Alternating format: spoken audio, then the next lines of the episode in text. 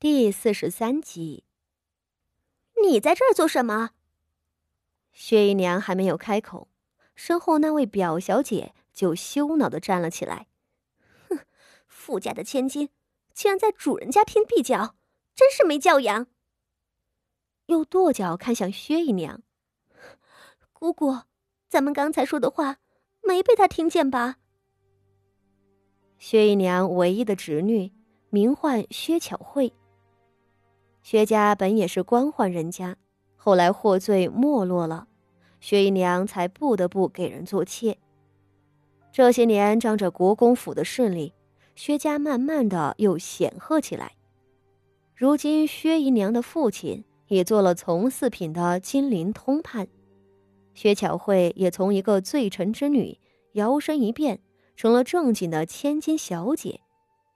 她完全能够嫁给门当户对的官宦人家做正妻，可问题是，身为徐家后宅实际掌控者的薛姨娘，对和自己娘家一样的小户官家实在是看不上。她又是一个妾，自觉进高门做妾是一条康庄大道，她自己不就过得很好吗？而把自家的侄女儿。塞给和自己争夺国公府继承权的徐策做妾，薛姨娘还有更深的考虑。薛巧慧是个黄花闺女，方才自个儿躲在这里和姑姑商量着那见不得人的事，莫名的被个外人撞见了，自然是羞恼。她跺着脚指责傅家仪，傅家仪则是涨红着脸，尴尬道。对不住，我真不是故意的，我这就走。而这个时候，那边薛姨娘一伸手，拦下了跳脚的侄女。巧慧，你退下。薛姨娘的脸色冰冷起来，抬着下巴对傅家仪道：“傅家姑娘，你也别急着走。”她一臂说着，一臂凑近了傅家仪。巧慧，我平日里的教诲，你还是没有记牢啊。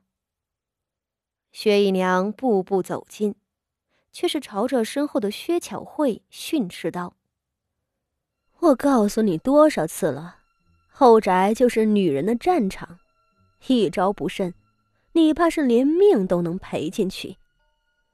富家的姑娘闯进了这间屋子里，你就没觉着奇怪吗？”薛巧慧一时愣住，愚蠢。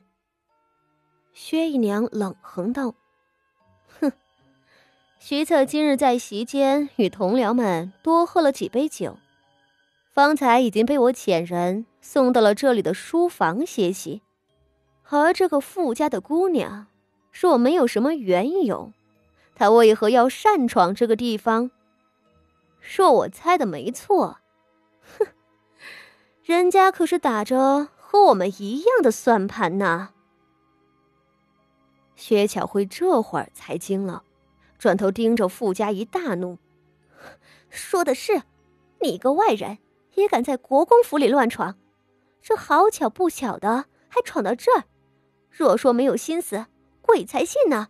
说，你这个不要脸的东西，是不是想着勾引表哥？”傅家仪早就懵了。张口结舌道：“什么勾勾引你表哥？你你你说什么啊？这都哪跟哪儿呀？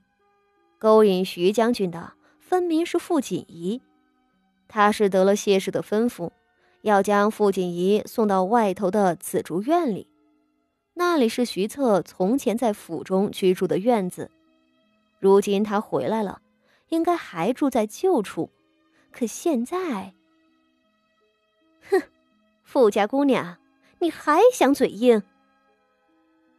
薛姨娘上前一把扯下了她的香囊，放在鼻尖上嗅了一下子。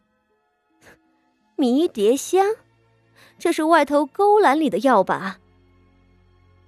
薛姨娘的眼角带着冷嘲：“ 好啊，还准备的这般周全。”这药也就是咱们女人闻着无碍，男人闻了，那可是如狼似虎的，非要不可的。我真是没想到，你们堂堂富家书香门第，倒也用起了这样的手段。薛姨娘狠狠的将香囊扔在了地上，随着一声轻响，傅家仪浑身一耸。这。这不是自己方才费了心思送给傅家仪的香囊吗？怎么又回到了自己的身上？一想起这药的效用，傅家仪的脸色就惨白了。这迷迭香可实在是下作的污物，大户人家里是绝不准用的。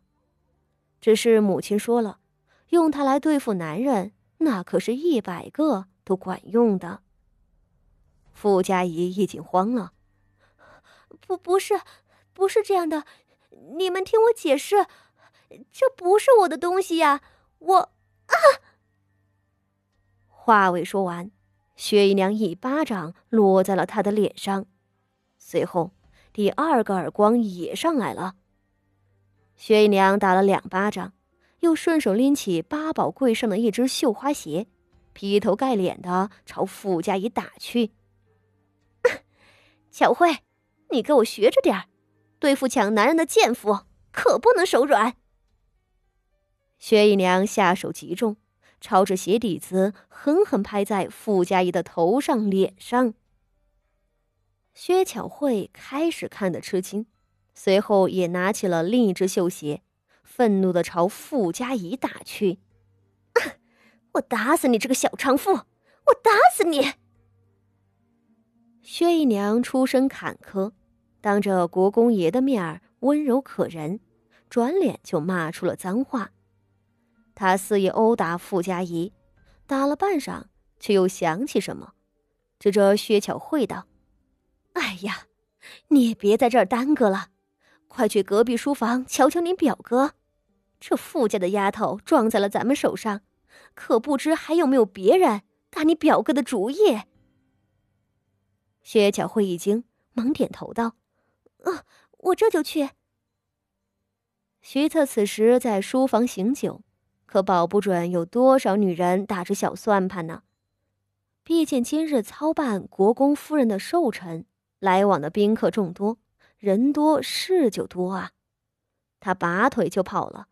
那边傅家仪痛哭着滚在地上。迎接他的是一下又一下的鞋底子。